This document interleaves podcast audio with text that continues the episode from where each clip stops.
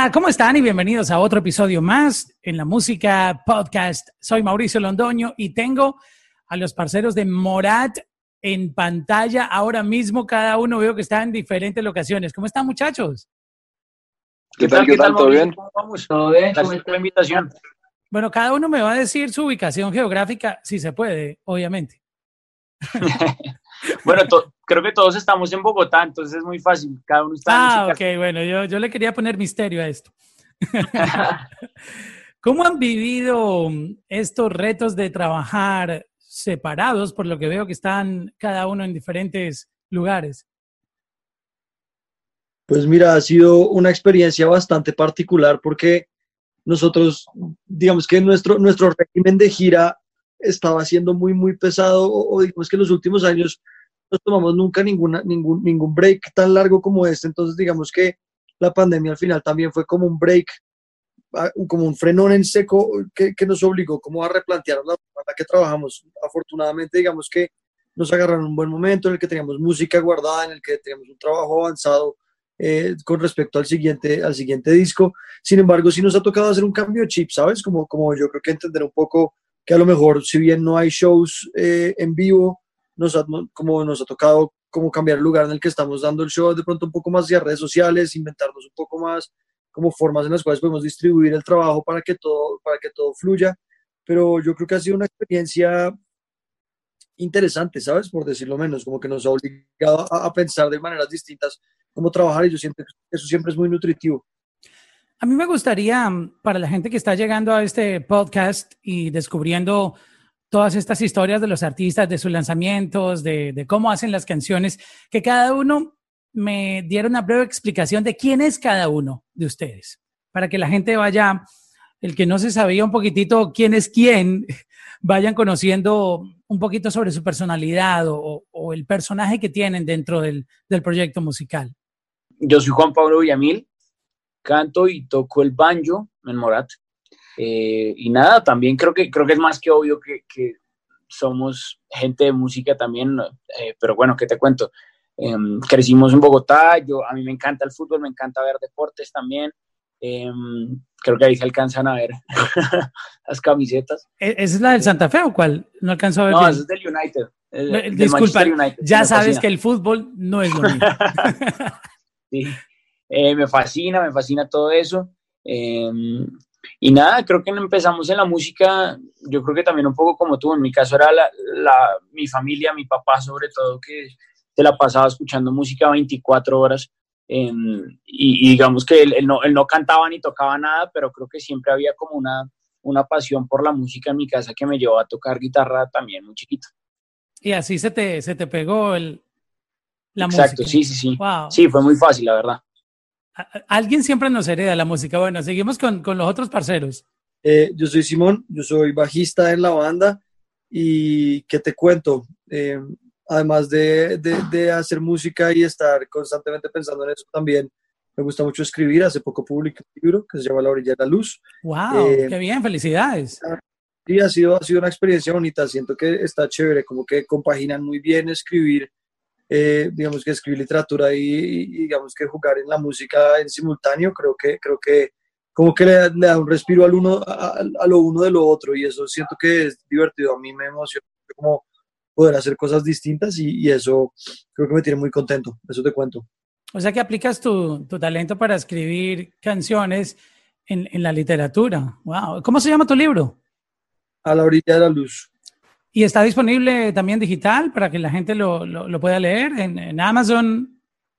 Donde, depende del país en el que estén, por internet se consigue fácilmente. Eso sí llega a cualquier parte. Eh, pero si están en Colombia o en España y próximamente en México, en cualquier librería lo pueden encontrar. Oh, wow, qué bien. interesante. Libro nonón. Libro nonón. Ah, ya, se lo leyó Juan. Claro, ya lo leímos todos. Libro oh, wow, qué bien, qué bien. Apoyando a los parceros. Este, vamos a continuar con, con, esa, esa, pequeña historia de cada uno, para, para conocer un poquitito este, de dónde viene eh, todo esto. Eh, Juan Pablo. Bueno, sí, a ver, que Marta se organiza. Eh, yo, yo, bueno, yo soy Juan Pablo Izaza, canto y toco guitarra también en, Morat. Me encanta la música. Mi papá siempre me, digamos que yo, fue por mi papá que yo creo que empecé a tocar guitarra. La fecha mi papá tiene más discos que nosotros, entonces yo creo que siempre, siempre crecí escuchando su música y, y eso me llevó, digamos que a querer ser, pues a tener una banda y y a componer canciones y demás. Entonces yo creo que de ahí viene mi, mi razón de por qué soy también un tipo de música. Bueno, aquí estamos concluyendo que a todos nuestra familia nos ha heredado de una u otra manera. Si no sean músicos, nos contagiaron de, de, la música, ¿no? Totalmente. Exacto. Martín, ¿cómo es tu historia con la música? Cuéntanos un poco de ti.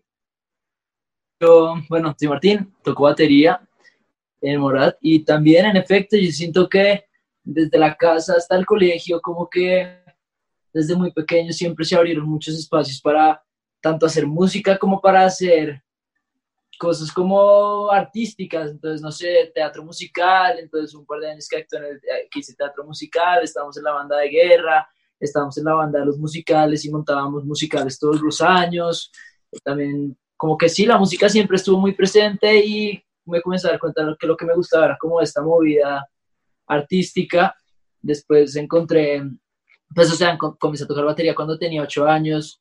Em, y, y sí, no sé, después también encontré el diseño y últimamente también estoy muy metido en todo el tema de la moda. Tengo una marca de ropa, me gusta mucho también el diseño de modas.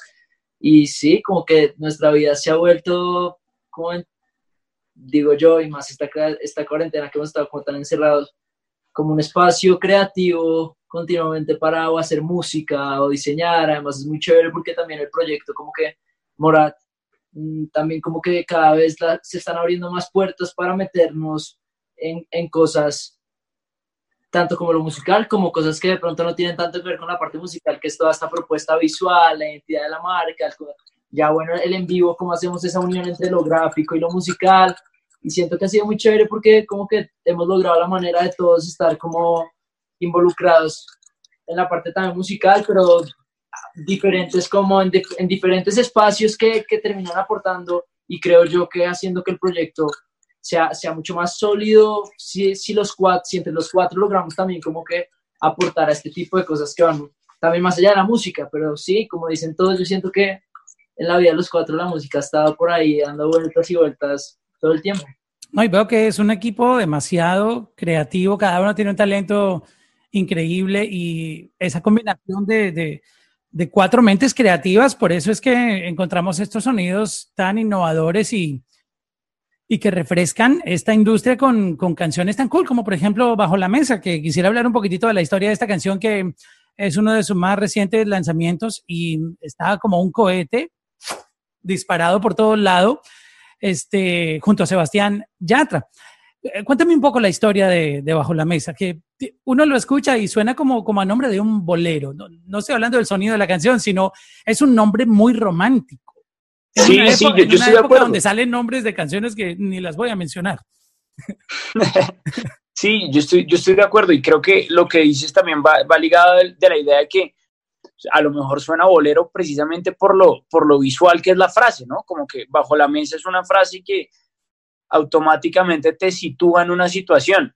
Y, como que creo que es un, es un muy buen comienzo de una historia decir toque tus pies debajo de la mesa, como que automáticamente uno se imagina para dónde va la cosa. Eh, y, es una canción que, nos, la verdad, nos gusta mucho. Em, creo que fue la, tercera y la vencida en, los intentos de hacer una canción con, con Yatra, porque pues, lo conocemos hace rato, hace rato teníamos ganas de hacer una canción con él. Eh, pero sabíamos que queríamos que fuera una, una, muy buena canción con la que todos nos sintiéramos cómodos, con la que, con la que sabíamos que, que algo importante podía pasar. Y, y, nada, entonces como que nos tomamos el tiempo y finalmente salió esta canción que compusimos ya hace un tiempo y, y por fin la pudimos lanzar y estamos muy contentos. ¿Cómo es la historia de la canción eh, en cuanto al, a lo que sucede, en, en, lo que la letra pone en tu imaginación o el mensaje que tiene para comprender un poco eh, esa película que trae cada canción? Pues mira, la verdad es que yo siento que, que, a mí parte de lo que más me gusta de la canción es que siento que es una situación en la que todos hemos estado de una manera u otra, ¿sabes? Y es, y es estos momentos en donde tú le quieres mandar un mensaje a otra persona, pero no lo puedes hablar, no lo puedes decir, no puedes, no puedes digamos que ponerlo en palabras, sino que toca, digamos que a lo mejor tratar de, encontrar otra forma de comunicarse. Digamos que, esto de tocar el pie de alguien debajo de la mesa, digamos, si es una persona que además uno, en la cual uno está interesada, como que tiene un montón de, subtexto, tiene un montón de significado, ¿sabes? Como que siento que la gente entiende ese movimiento, ese ademán, como ese, gesto, siento que se hace muy obvio. Yo creo que parte de lo que a mí más me gusta de la canción es eso, es esto de, cómo puedo hablarte sin hablarte, ¿sabes? De, cómo puedo transmitirte este mensaje, cómo puedo decirte que te quiero, ¿sabes? Yo creo que la canción empieza y termina de una forma bonita porque es toque tus pies debajo de la mesa, quise que pareciera un accidente y el final es toque tus pies debajo de la mesa y tú sabes bien que no fue un accidente, ¿sabes? Como que el camino entre la incertidumbre de que ese mensaje se transmite o no, que lo siento muy bonito. Pero esto puede aplicar para, para una chica que uno no conoce, a lo mejor están en un grupo de amigos y, y es una chica nueva y... Por completo, o sea, pues... Y tú estás intentando como hablarle sin poder, ¿no? Como, como puedes. Sí, sí, sí, cualquier lugar en el que haya comunicación interrumpida, diría yo, que como por mensaje, o el teléfono roto, ¿no? No, y, y está de verdad que obteniendo unos números increíbles. Nada más estaba chequeando una de las, de las plataformas, una, no voy a decir el nombre, pero ya está en 10 millones de plays en audio. Ni siquiera le estoy sumando YouTube ni uh, decenas de plataformas que hay. O sea, es un, una locura los números de, de sus canciones y sobre todo en un género que mucha gente no se atrevería a hacer. El pop, como que todo el mundo quiere hacer reggaetón hoy en día que porque el reggaetón o el sonido urbano, trap, lo que sea derivado de, del reggaetón, eh, es supuestamente lo que todo el mundo consume, pero ustedes llegaron a decir, nah, con el pop también se puede. Y cifras mucho más grandes que muchos artistas de, música urbana. Entonces, creo que eso ya es como un mito que, que, no tiene validez, el decir que hay que hacer este tipo de música. Y ustedes con, con su propuesta han demostrado que cuando se innova, cuando se hacen las cosas con pasión y, y convencidos del sonido que se tiene, no hay barreras, aún eh, con este tipo de, de, generaciones que consumen urbano, pero con el pop ustedes la rompieron. O sea, están de verdad que demostrando que, que sí se puede. Bueno, pues muchas gracias. Eh, yo creo que, a ver, nosotros siempre hemos pensado una cosa y es y, tiene, tiene mucho que ver con, con, la primera pregunta que nos hiciste de, de, nuestro bagaje musical y cómo nos, cómo nos metimos en todo esto de la música. Y yo creo que tiene que ver con una cosa particular, es que nosotros entramos a la música fue por los instrumentos. Cada uno tocaba su instrumento, Martín. Te contaba que empezó tocando batería a los ocho años, yo guitarra, Simón empezó tocando bajo y creo que cello, y creo que cello más chiquito. Villa empezó tocando guitarra también. Entonces, para nosotros los instrumentos siempre fueron muy importantes para nuestra como forma de expresarnos. Yo creo que yo nunca me he visto cantando sin un instrumento y creo que ellos tampoco. Y uh, el, el reggaetón y el urbano, pues de cierta forma, sin decir que no se pueda, pues es un género que, que es un poco menos compatible con, esa, con, ese formato de banda, ¿no? Con ese formato de batería, bajo y todo eso. Y yo creo que es lo que nosotros siempre quisimos. Entonces simplemente no sé, como que yo creo que actuábamos también pensando en quiénes éramos y en lo mucho que queríamos nuestros instrumentos. Hablando un poquitito de, cómo se hace la música, tú sabes que hoy en día tú en una computadora con Ableton o con Logic Pro eh, haces una canción. No, no tienes que tener eh, el baterista o el bajista o el tecladista. Tú, tú empiezas a, molestar ahí con tu tecladito y algo te inventas. Este, ¿Ustedes sí. graban los instrumentos en vivo para entender un poquitito ese proceso creativo? Eh, graban como, como se grababan las grandes bandas, que cada uno va, a tocar su instrumento. Eh, esto obviamente es computarizado porque hay que mezclarlo en el software y todo eso, pero ¿cómo sí. es el proceso creativo de, de Morat? No, a ver, lo hemos, lo hemos hecho, pero no.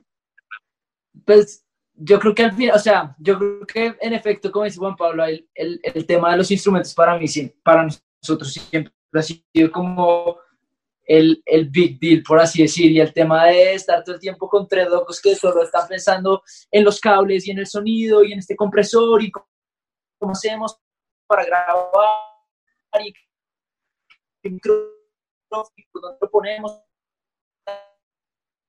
hacemos cosas que, pero creo que también me parece chévere estar respondiendo a la pregunta porque siento que también como baterista, hoy en día también como en todo lo que está pasando con la música, más que incluso las guitarras y que, las y que los bajos y que toda esta vuelta, las baterías cada vez se están grabando menos, la gente cada vez está más usando como los samples y está yéndose como a esta parte un poco más digital. Y yo siento que en, algún momento hasta tuvimos como ese, pues si lo pensamos y dijimos como que estamos, ¿qué hacemos? Como que la batería en efecto sí está echando para atrás, pues no, echando, cuando me digo echando para atrás. El banjo va de subida. Los sonidos que cada vez Y el banjo va de subida. Eh, bueno, también ahí Villamil, por ejemplo, tiene razón, pero sí siento que en el, en el ejercicio de haber estado últimamente también explorando y como buscando maneras de igual cómo mantener esa esencia de Morat, pero igual cómo seguir innovando y proponiendo y evolucionando, nos estamos dando cuenta que, como pasa, por ejemplo, en Bajo la Mesa, tenemos también que lograr encontrar el punto medio desde esa parte percutiva con cosas, digamos, tú ahorita estabas hablando de Ableton, entonces, no sé, arrancamos con esta, nos conseguimos esta joya.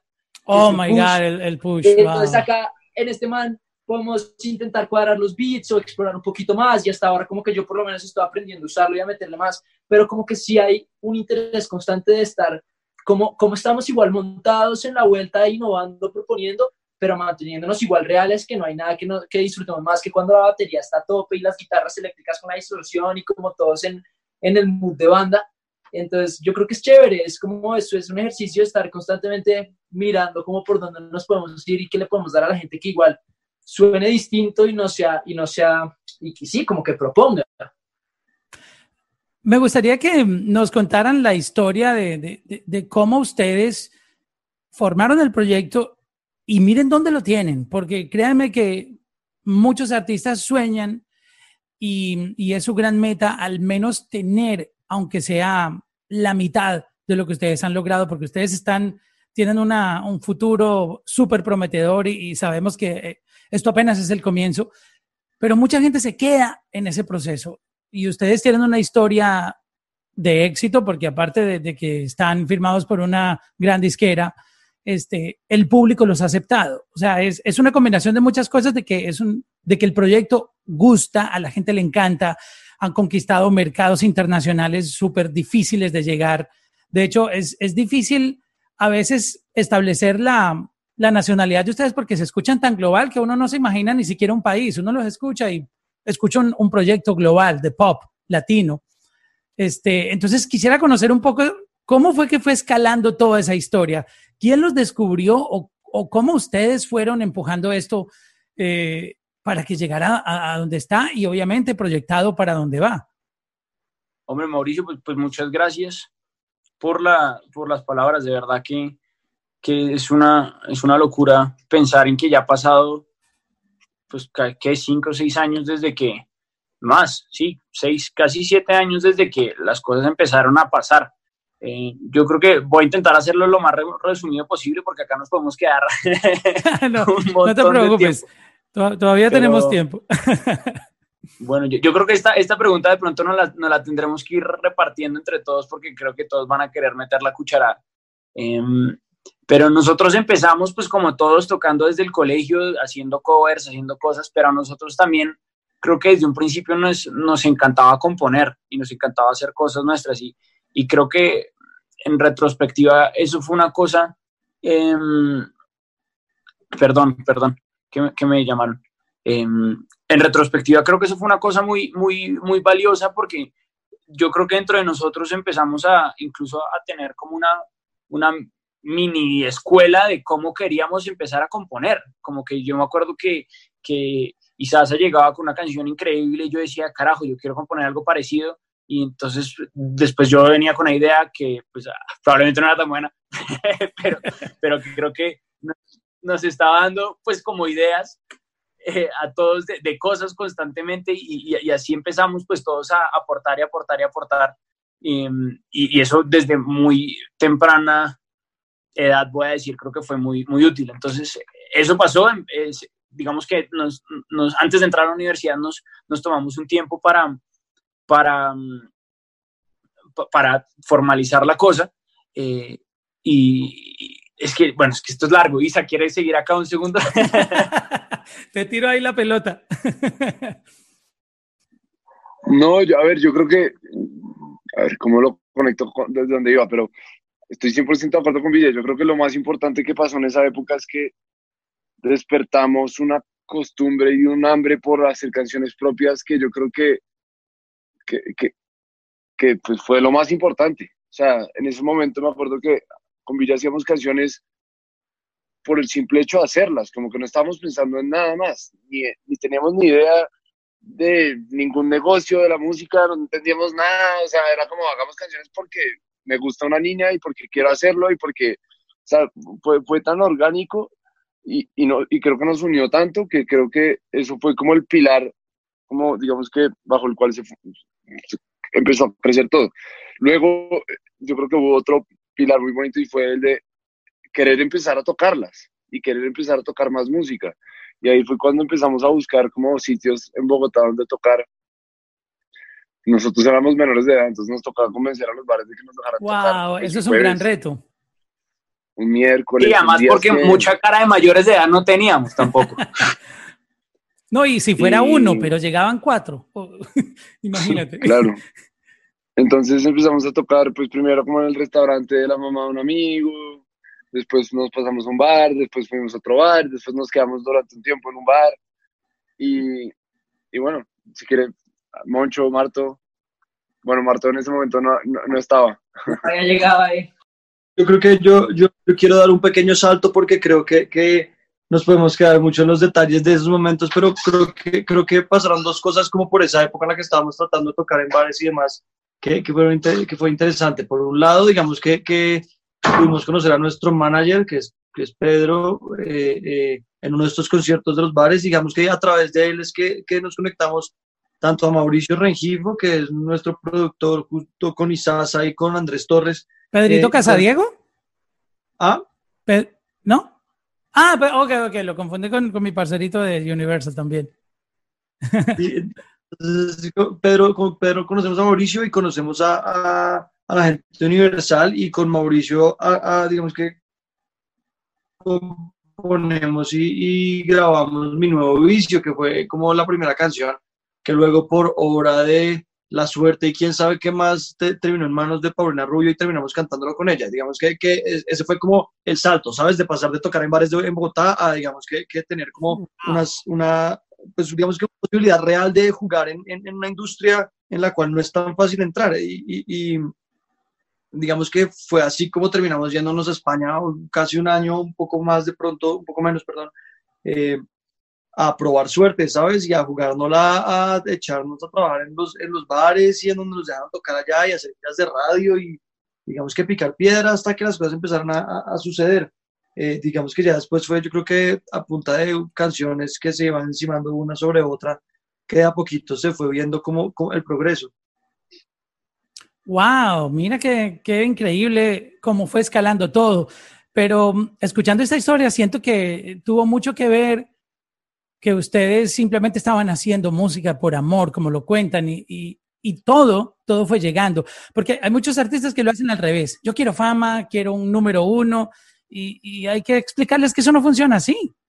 Yo creo que a mí me parece chévere meter la cuchara, porque cuando comenzó a pasar todo esto, yo todavía no, no, no, estaba como tocando batería en la banda. Alejo estaba en ese momento, yo, estaba, yo era Simón, el hermano Simón, y como que igual, como que siempre estuve muy cercano al, proce al proceso, y yo creo que es, sí, al proyecto.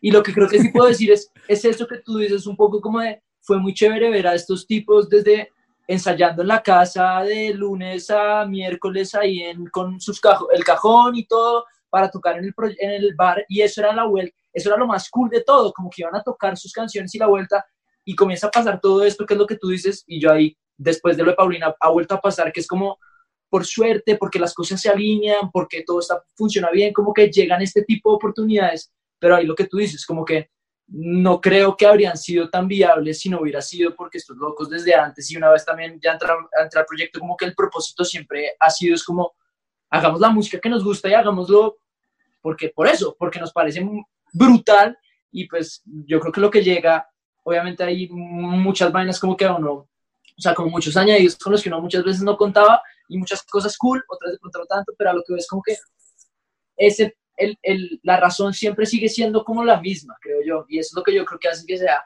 como sí, tan cool entre todo el proyecto, creo. Hablemos un poco de, de cómo ustedes empiezan a, cuando tienen una idea, eh, cuéntame un poquito los productores con que trabajan, con que se sienten cómodos y, y cómo ustedes ya llevan de una maqueta, de un demo ya a producir y, y, qué persona es esa primera que ustedes llaman, mira, tenemos esta idea y queremos llevar esto eh, en tu cerebro para que lo pongamos a otro nivel. Que responda él ahí. Pues, eh, a ver, desde hace rato estamos grabando mucho en mi casa. Acá estoy, mira. Tú tienes ahí tu, tu setup, todo listo. Sí, acá tenemos todo listo para grabar. Nos metemos allá. Como decimos en Colombia, todos los juguetes. todos los juguetes. y, y desde hace rato yo estoy, digamos que, pues apoyando mucho en todo el tema de producción. Eh, pues estoy produciendo desde hace unos años ya. Y, y sí, como que intento, no sé, estar escuchando todo el tiempo lo que me mandan.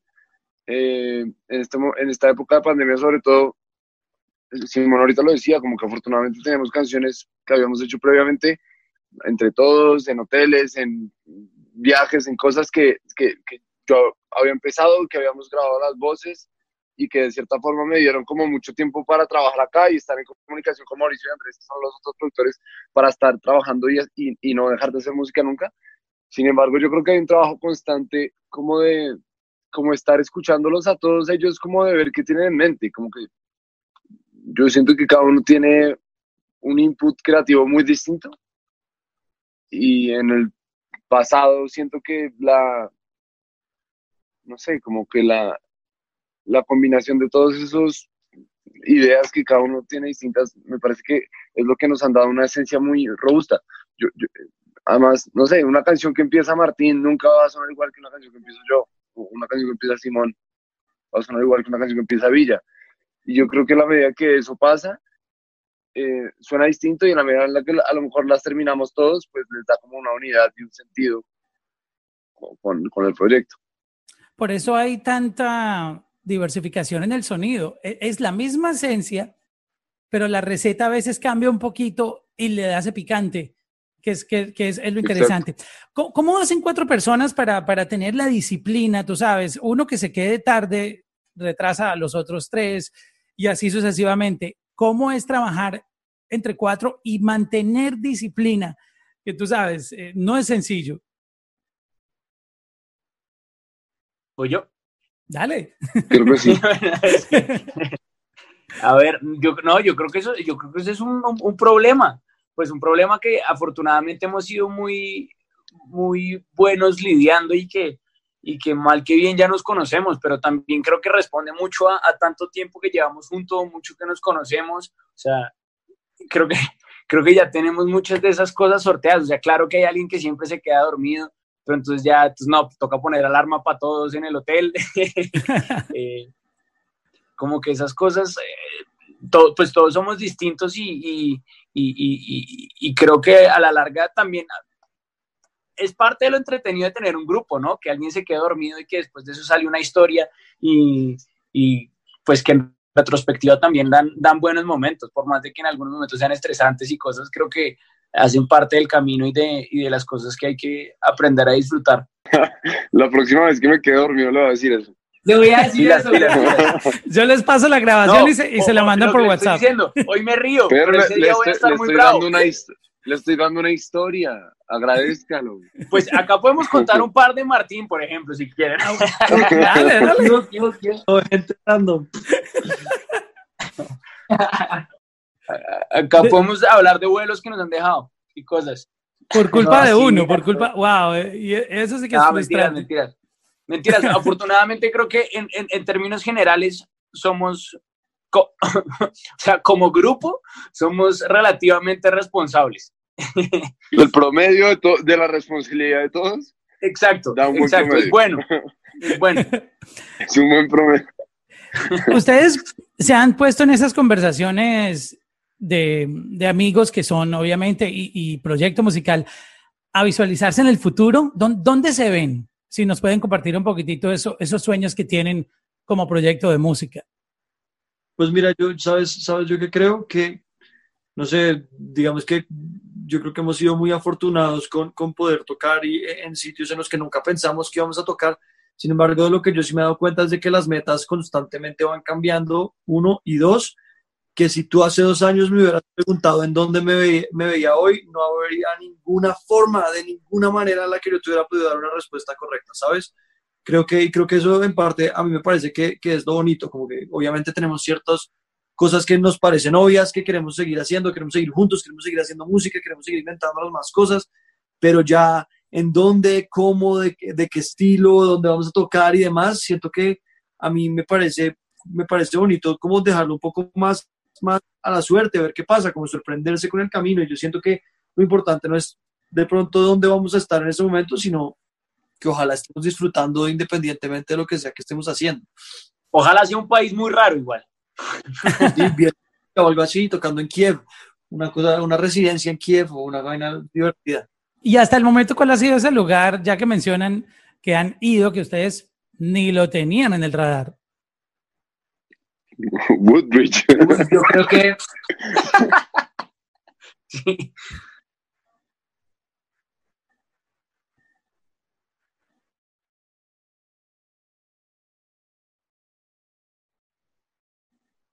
Oh, wow.